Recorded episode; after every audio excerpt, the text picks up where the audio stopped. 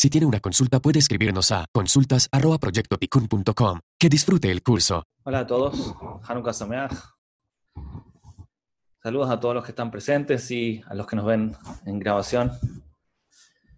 Estamos ahora en la fiesta de Hanukkah.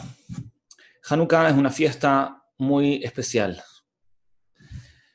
Hanukkah es una fiesta especial, primero que nada, porque es la última fiesta, es decir, es el último milagro que se provocó al pueblo judío en la historia, como pueblo, antes de la salida a la Galut, a la larga Galut en la cual estamos. Es la única fiesta que no está mencionada en el Tanaj.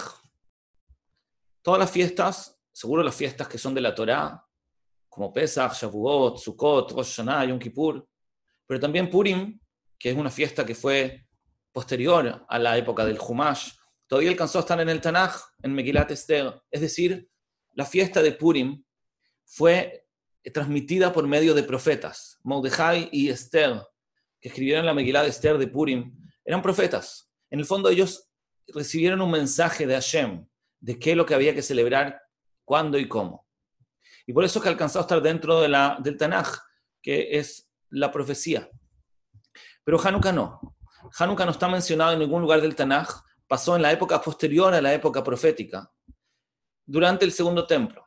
Durante el segundo templo, donde ya no existía profecía, es decir, no había mensajes declarados y abiertos, claros de Hashem.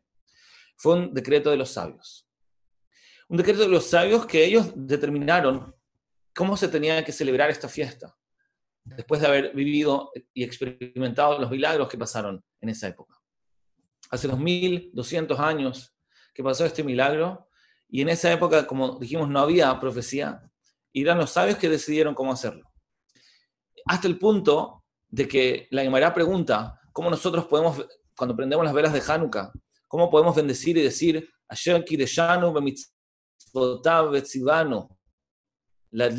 Hanukkah. Estamos diciendo que Hashem nos ordenó a prender las velas de Hanukkah cuando esa mitzvah no está escrita en ningún lado. Es solo por los, los jajamim, los sabios. Entonces, ¿cómo podemos decir que Hashem nos ordenó a esta mitzvah? La respuesta es, dice la Gemara, que Hashem nos ordenó escuchar a los sabios. Es decir, no tenemos ningún mensaje directo de que hay que hacer esta mitzvah de Hashem directamente, solamente porque tenemos, que, tenemos la, idea general de que tenemos que seguir a nuestros líderes que siguen la cadena de la transmisión de la Torá. Por eso es que tenemos esta mitzvah. Eso nos enseña que esta mitzvah es una mitzvah muy especial. Es una mitzvah que de alguna manera los sabios, es decir, nosotros, los seres humanos, la decidimos. Por un lado, eso podría mostrar una cierta debilidad, digamos, una, como si fuera que esta fiesta es inferior en comparación a las otras. Pero en verdad, esto tiene algo muy especial que, por, lo contrario, nos puede dar mucha fuerza y mucha motivación. En la época de, previa a este milagro, Am Israel estaba en el Bet pero aparentemente no estaba tan conectado, no se sentía tan inspirado o no era tan cuidadoso en lo que hacía. Y justamente por eso pasó todo lo que pasó. El decreto, la prohibición de los griegos de estudiar Torah, de cumplir mitzvot, las persecuciones, todo eso era producto de esa debilidad que manifestó el pueblo judío en su conexión espiritual, en su independencia espiritual. Y la forma de corregir eso era justamente cuando el pueblo judío mostró lo que llamamos en hebreo Mesigut Nefesh. Es decir, cuando el pueblo judío mostró que está dispuesto a cambiar, está dispuesto a esforzarse, a entregarse, porque claramente la guerra que, lucharon los macabeos era una, una guerra muy ilógica, es decir, era muy no natural hacer esa guerra. Era un riesgo demasiado grande. Pero justamente esa disposición de hacer una lucha por nuestros valores, por nuestros principios, cambiando en el fondo nuestra propia naturaleza de buscar la comodidad y adaptarse a la cultura griega que era la que gobernaba, eso mismo fue lo que causó el milagro. La razón del milagro, por qué Hashem cambió la naturaleza, es porque nosotros mismos cambiamos nuestra naturaleza. Hicimos Mesigut Nefesh. Esta fiesta nos da a nosotros la capacidad, o nos hace entender la capacidad que tenemos nosotros de cambiar. Cambiar el mundo, cambiar nosotros mismos. Todas las fiestas las recibimos de Hashem. El mensaje de cómo había que hacerlo, cuándo hay que hacerlo, Es un mensaje transmitido por la Torah directamente o por lo menos por sus profetas. Pero en Hanukkah no nos dijo Hashem nada. Y eso es toda su fortaleza. Porque si Hashem nos dijera hacer eso, significaría que otra vez somos nosotros simplemente espectadores en lo que es el mundo. Estamos recibiendo el mensaje de Hashem, pero nosotros no estamos aportando nada. Nosotros no estamos cambiando nada. Estamos simplemente recibiendo ahí. Si es que Hashem nos sacó de Egipto, si es que Hashem nos, acompañó en el desierto con la Sukkot con las nubes, si es que Hashem nos entregó la Torá, o si Hashem hizo los milagros en, Purim y en todas las otras ocasiones. En Hanukkah nosotros, los seres humanos, somos los que hicimos el cambio. No, no éramos pasivos, éramos nosotros los protagonistas. No solamente en la guerra directamente, de ir a pelear, de ir a luchar por nuestros valores y nuestros principios, sino que también por la determinación de hacer la fiesta misma. Es decir, el hecho que Hashem no haya eh, transmitido que hagamos esta fiesta es a propósito es justamente porque es lo que Hashem quiere para nosotros mostrarnos el poder que tenemos nosotros mismos. Ese poder que tenemos nosotros de cambiar, el poder que tenemos nosotros de influir en este mundo, el poder que tenemos de hacer algo por nosotros, por nuestra propia iniciativa. No siempre hay que ser pasivo, no siempre hay que simplemente recibir. A veces que nosotros tenemos que tomar la iniciativa y actuar. La naturaleza tiende siempre a quedarse en su mismo lugar. Las cosas se producen por una causa anterior una causa y un efecto. Lo que está pasando ahora es resultado de algo anterior.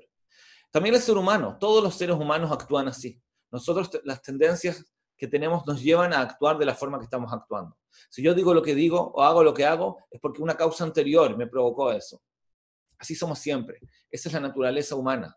Los seres humanos son distintos, tienen experiencias distintas y carácter distinto. Pero de todas maneras, las reacciones que tiene son casi siempre una suma de esas dos. El carácter más las experiencias que vamos viviendo. Entonces, ¿dónde estamos nosotros? ¿Dónde está nuestra propia iniciativa? Casi nunca, casi nunca nosotros tomamos una propia iniciativa que cambia nuestra naturaleza. Porque hacer ese cambio, el tomar esa iniciativa, se considera Mesigut Nefesh. El Nefesh es donde está nuestra personalidad.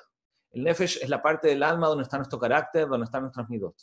Cuando una persona entrega su Nefesh, es decir, va en contra de su naturaleza, es capaz de actuar de una forma inesperada a su, propia, a su propio carácter, es un milagro.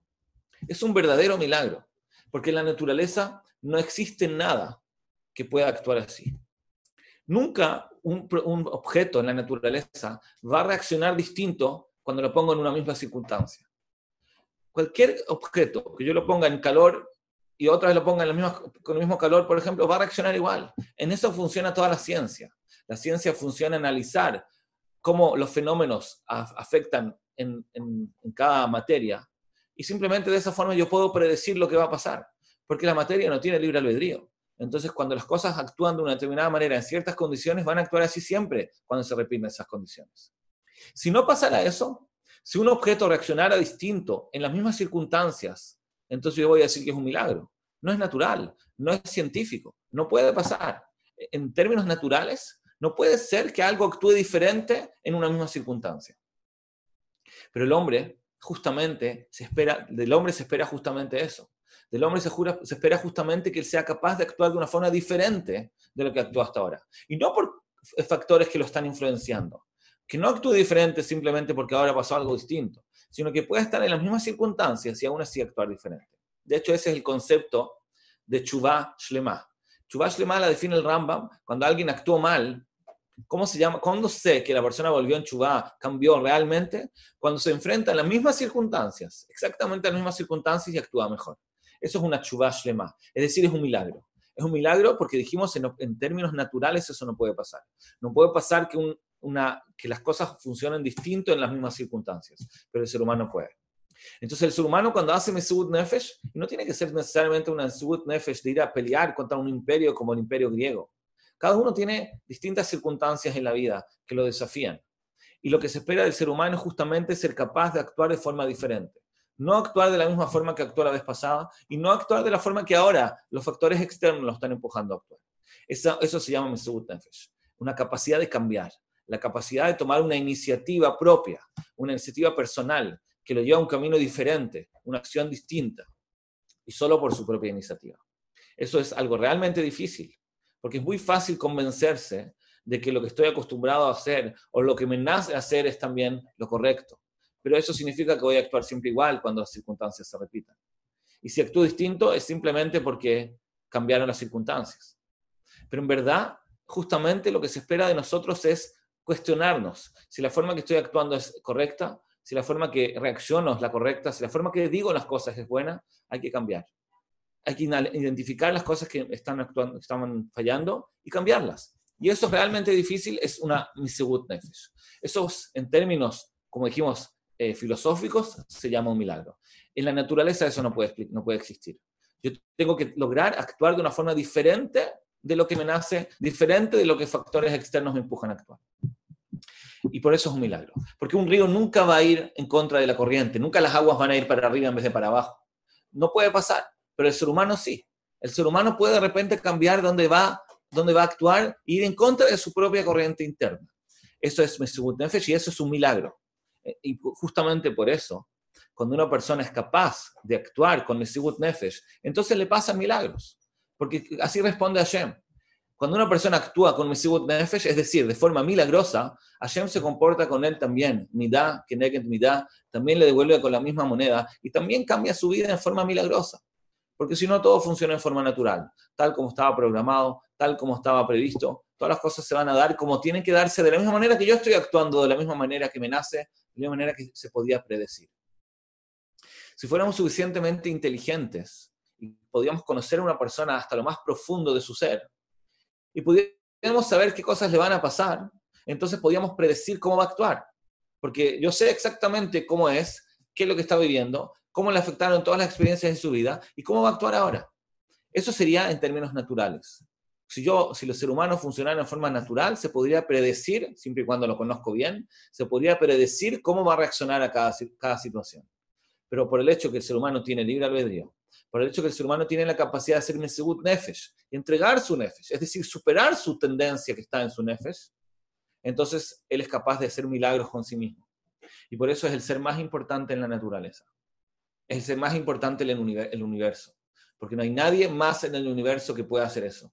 Solo nosotros, los seres humanos, podemos ir en contra de nuestra propia naturaleza. Podemos hacer milagros en ese aspecto de ir en contra de nuestra naturaleza. Y Hashem puede responder con milagros también. Cuando los Hashmonaim fueron a pelear, obviamente fueron en contra de su naturaleza. Es, no es natural entregarse a una guerra así, que parece una guerra suicida. Ir a luchar para defenderse de un imperio infinitamente más poderoso es algo en contra de la naturaleza. Pero eso es justamente lo que, lo que se llama Misubut Y por eso es que Hashem respondió con los milagros de Hanukkah le respondió cambiando la naturaleza, que justamente ganaron la guerra, era sobrenatural, las, velas de la, las, luz, las velas de la menorá duraron ocho días en vez de uno. Todo ese cambio de la naturaleza es una respuesta a nosotros. Eso nos muestra que Hashem quiere nuestro trabajo, valora lo que estamos haciendo, porque esa es la esencia del ser humano. Lograr, en el fondo, hacer milagros con su propia vida, cambiar su propia naturaleza. Entonces, Hanukkah tiene esta esencia. La esencia que nos enseña Hanukkah es el poder que tenemos nosotros mismos. Por eso es que Hanukkah tiene que ser una fiesta que no está decretada por Hashem mismo.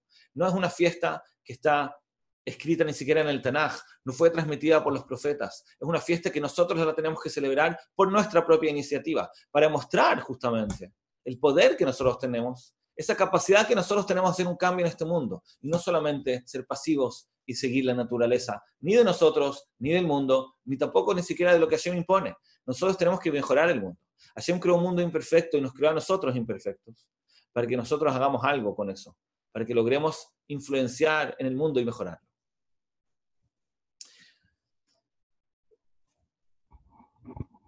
Esta idea de la fortaleza que tenemos nosotros como seres humanos es justamente lo contrario lo contrario de lo que transmitían los griegos. La cultura griega es algo que influye hasta el mundo hasta hoy en día. Porque a pesar de que no estamos en la galut de Yaván, sino estamos en la galut de Edom, lo que se llama, pero la cultura, la cultura se mantiene como la cultura de Yaván. Es decir, los romanos no tenían una cultura propia, sino era simplemente una evolución de la cultura griega. Ellos siguieron con la cultura griega y esa es la cultura que de alguna manera sigue influenciando hasta hoy en día. La cultura griega decía que lo más importante y lo más valioso que existe es la naturaleza. La naturaleza es lo máximo. La naturaleza puede ser la belleza o puede ser la sabiduría humana, lo que yo entiendo, lo que yo sé y lo que no entiendo no, lo que no, veo no existe. La belleza, el cuerpo físico, todas las olimpiadas, todo ese eh, ídolo, digamos, es un ídolo de la naturaleza. Para un griego, lo más importante que hay es la ciencia, la sabiduría, la filosofía, la belleza, el cuerpo, porque no existe nada más valioso que eso. Esa es la, la naturaleza. Pero justamente la discusión que ellos no podían soportar era la filosofía judía, que decía que hay algo que es por sobre la naturaleza. Nosotros estamos acá justamente para superar la naturaleza. No es que la naturaleza sea mala siempre, no es que la naturaleza no sea valiosa, no es que no hay que cuidarla, no es que no hay que usarla. Seguro que sí. Pero hay algo más importante que la naturaleza, que es nuestra responsabilidad de mejorarla, nuestra responsabilidad de mejorar la naturaleza. Como esa discusión que tuvo Tornosopus con Rabbi Akiva en su momento. Tornosopus le preguntó a Rabbi Akiva, ¿qué es mejor? ¿Qué es más valioso? ¿Lo que hace Hashem o lo que hace el hombre? Claramente la intención de Tornosopus era molestar a Rabbi Akiva, porque él quería decirle que lo más valioso es lo que hace Hashem, obviamente. Y por lo tanto, era una crítica contra los judíos que hacían Brit Milá. ¿Cómo pueden hacer el Brit Milá? ¿Que acaso el cuerpo físico no está perfecto? ¿Que ustedes, los seres humanos, lo van a perfeccionar más? Entonces Rabbi Akiva le contesta a este, a este Tornosopus y le dice, en verdad, los actos del hombre son más valiosos y más perfectos que los actos de Hashem. Porque claramente lo que hizo Hashem es maravilloso, pero a propósito Hashem no lo hizo perfecto, Hashem lo hizo casi perfecto justamente para que el hombre tenga el rol de mejorarlo y perfeccionarlo. Y le trajo el ejemplo del trigo. ¿Qué es mejor? Le dice, ¿el trigo o el pan? El pan es mejor que el trigo, pero el pan lo hizo el hombre. Es cierto, el trigo es maravilloso y nunca el hombre podría imitar eso. No puede hacer algo ni parecido al trigo. Pero Hashem hizo un trigo que todavía no sirve como nuestro alimento. Nosotros tenemos que elaborarlo y Hashem quiere que lo haga.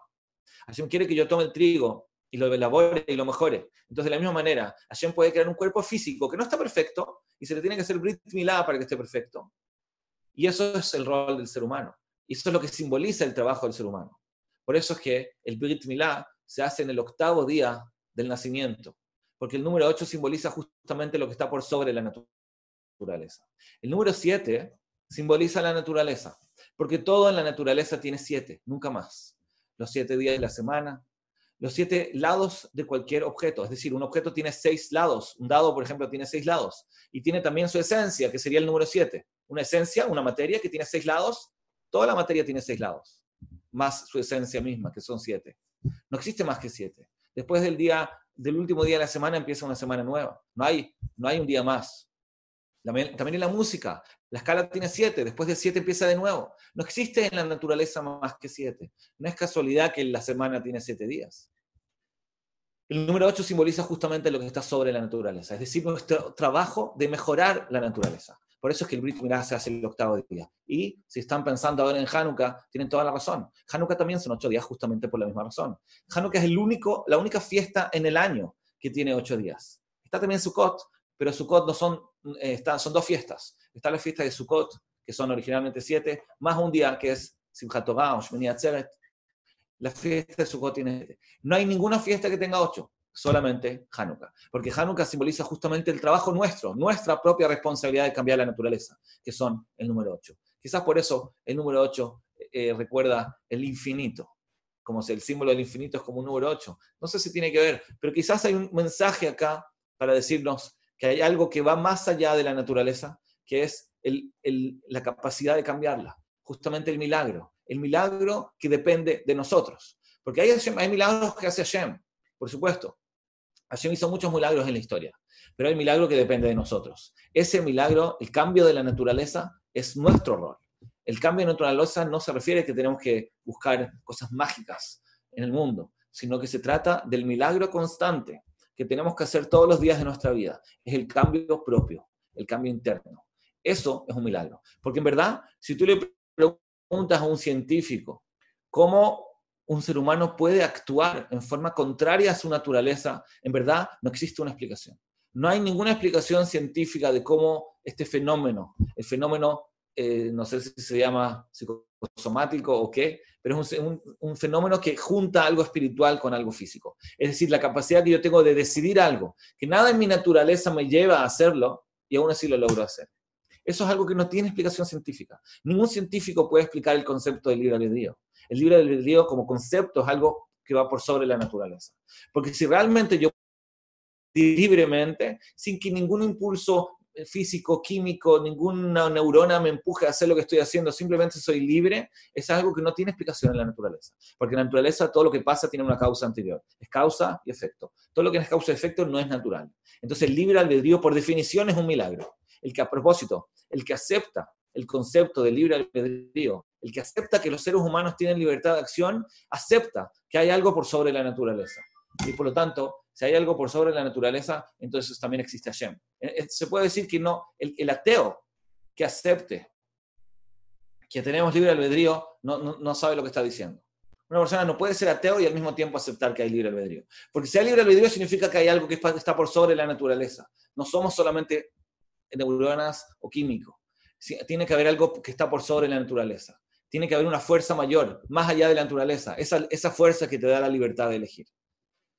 Porque elegir realmente es un milagro. Entonces, no solamente a nivel filosófico, porque como dijimos, que si tú reconoces que hay un libre albedrío significa que hay espiritualidad, que hay algo por más allá de la naturaleza, algo que va por sobre las reglas físicas y químicas. Sino que lo importante es llevarlo a la práctica. Tenemos que saber que esa es nuestra fortaleza, ese es nuestro rol, esta es nuestra responsabilidad. El cambio constante de nosotros mismos. Lograr actuar decidir movernos en contra de nuestra propia naturaleza. Y eso es un milagro constante de todos los días. Es una Misibut Nefesh. Y a medida que uno lo va logrando, entonces Hashem también le va a responder de la misma manera. Y las cosas se van a ir resolviendo de forma milagrosa. Tenemos una canción que cantamos en Hanukkah, la canción famosa de Mao Zedong. Mao Zedong es una canción muy antigua que tiene seis párrafos que recuerdan cada uno de los estados que tuvo Am Israel en su historia. Primero, la Galut de, en Egipto, cuando estábamos esclavizados en Egipto. Después, en Babilonia, cuando los babilonios destruyeron nuestro primer templo. Después, lo que pasó en Purim, que pasó entre el primero y el segundo templo. Y después, el párrafo que habla de Hanukkah. Ivanim alay, ese párrafo es el párrafo que habla de nuestra temporada ahora, la temporada de Hanukkah, contando ese episodio de la Galut. Es el último. Es el último en todas las etapas, en todas las estaciones que el pueblo judío tiene que pasar, porque el próximo párrafo, el último de la canción, ya habla de la llegada del Mesías. Es lo último que nos queda. La, episodio de Hanukkah fue la última estación antes del final de la historia, hasta antes del final cuando llegue el Mesías. ¿Por qué? Porque en esta oscuridad, en esta gran oscuridad de la historia, de estos últimos dos mil años, donde el pueblo judío ha sido perseguido, donde nosotros mismos muchas veces estamos perdidos, no vemos luz, no encontramos dónde estamos, no sabemos qué tenemos que hacer, ya no tenemos profecía, ya no tenemos mensaje claro de qué es lo que tenemos que hacer y cómo tenemos que actuar, estamos perdidos, muchas veces no sabemos diferenciar entre la verdad y la mentira, hay mucha ignorancia, mucha, incertidumbre. En ese momento, cuando empezó esta última etapa, entonces había mucha oscuridad. Y ahí se encienden las velas de Hanukkah. Las velas de Hanukkah vienen justamente a iluminar esta oscuridad de la Galut, vienen a iluminar todo nuestro último paso, desde la última estación hasta que llegue el Mesías. Porque va, a haber mucha oscuridad, va a haber mucha incertidumbre, no tenemos ninguna guía clara, estamos perdidos en nuestras vidas personales, muchas veces no sabemos qué hacer, pero tenemos esta luz que tiene que iluminar nuestras vidas hasta la llegada del Mesías. La luz de saber que nuestro rol en la vida es encontrar las cosas que nosotros estamos actuando mal, nuestras reacciones destructivas, nuestras, las cosas de nuestra personalidad que nos hacen daño a nosotros, a los demás. Entender que no tenemos que pensar o sentirnos de la misma manera que nos nace. No siempre, a veces sí, pero muchas veces no. Cuando identificamos que tenemos algo en nuestra naturaleza que nos hace daño, entonces tenemos que recordar que tenemos esta capacidad. Nosotros podemos tener la iniciativa y la capacidad de cambiar la naturaleza. Podemos hacer este milagro. Vamos a aprender las velas de Hanukkah para recordarnos e iluminar el mundo y decirles a todos, señores, podemos cambiar. es posible hacer un cambio, un cambio interno. Somos capaces de hacer el milagro, el milagro del cambio. Con esa luz tenemos que seguir hasta el final de la historia. No escuchemos a nadie cuando nos diga que no podemos cambiar. No importa en qué área. Podemos mejorar todas las cosas que nos hacen mal. A pesar de que parece ir en contra de la naturaleza, parece ser un milagro, efectivamente, podemos hacer un milagro. Hanukkah nos recuerda que nosotros, no solo Hashem, sino nosotros podemos provocar un milagro. Y no solo podemos, sino que debemos. Hanukkah Sameach a todos. Gracias.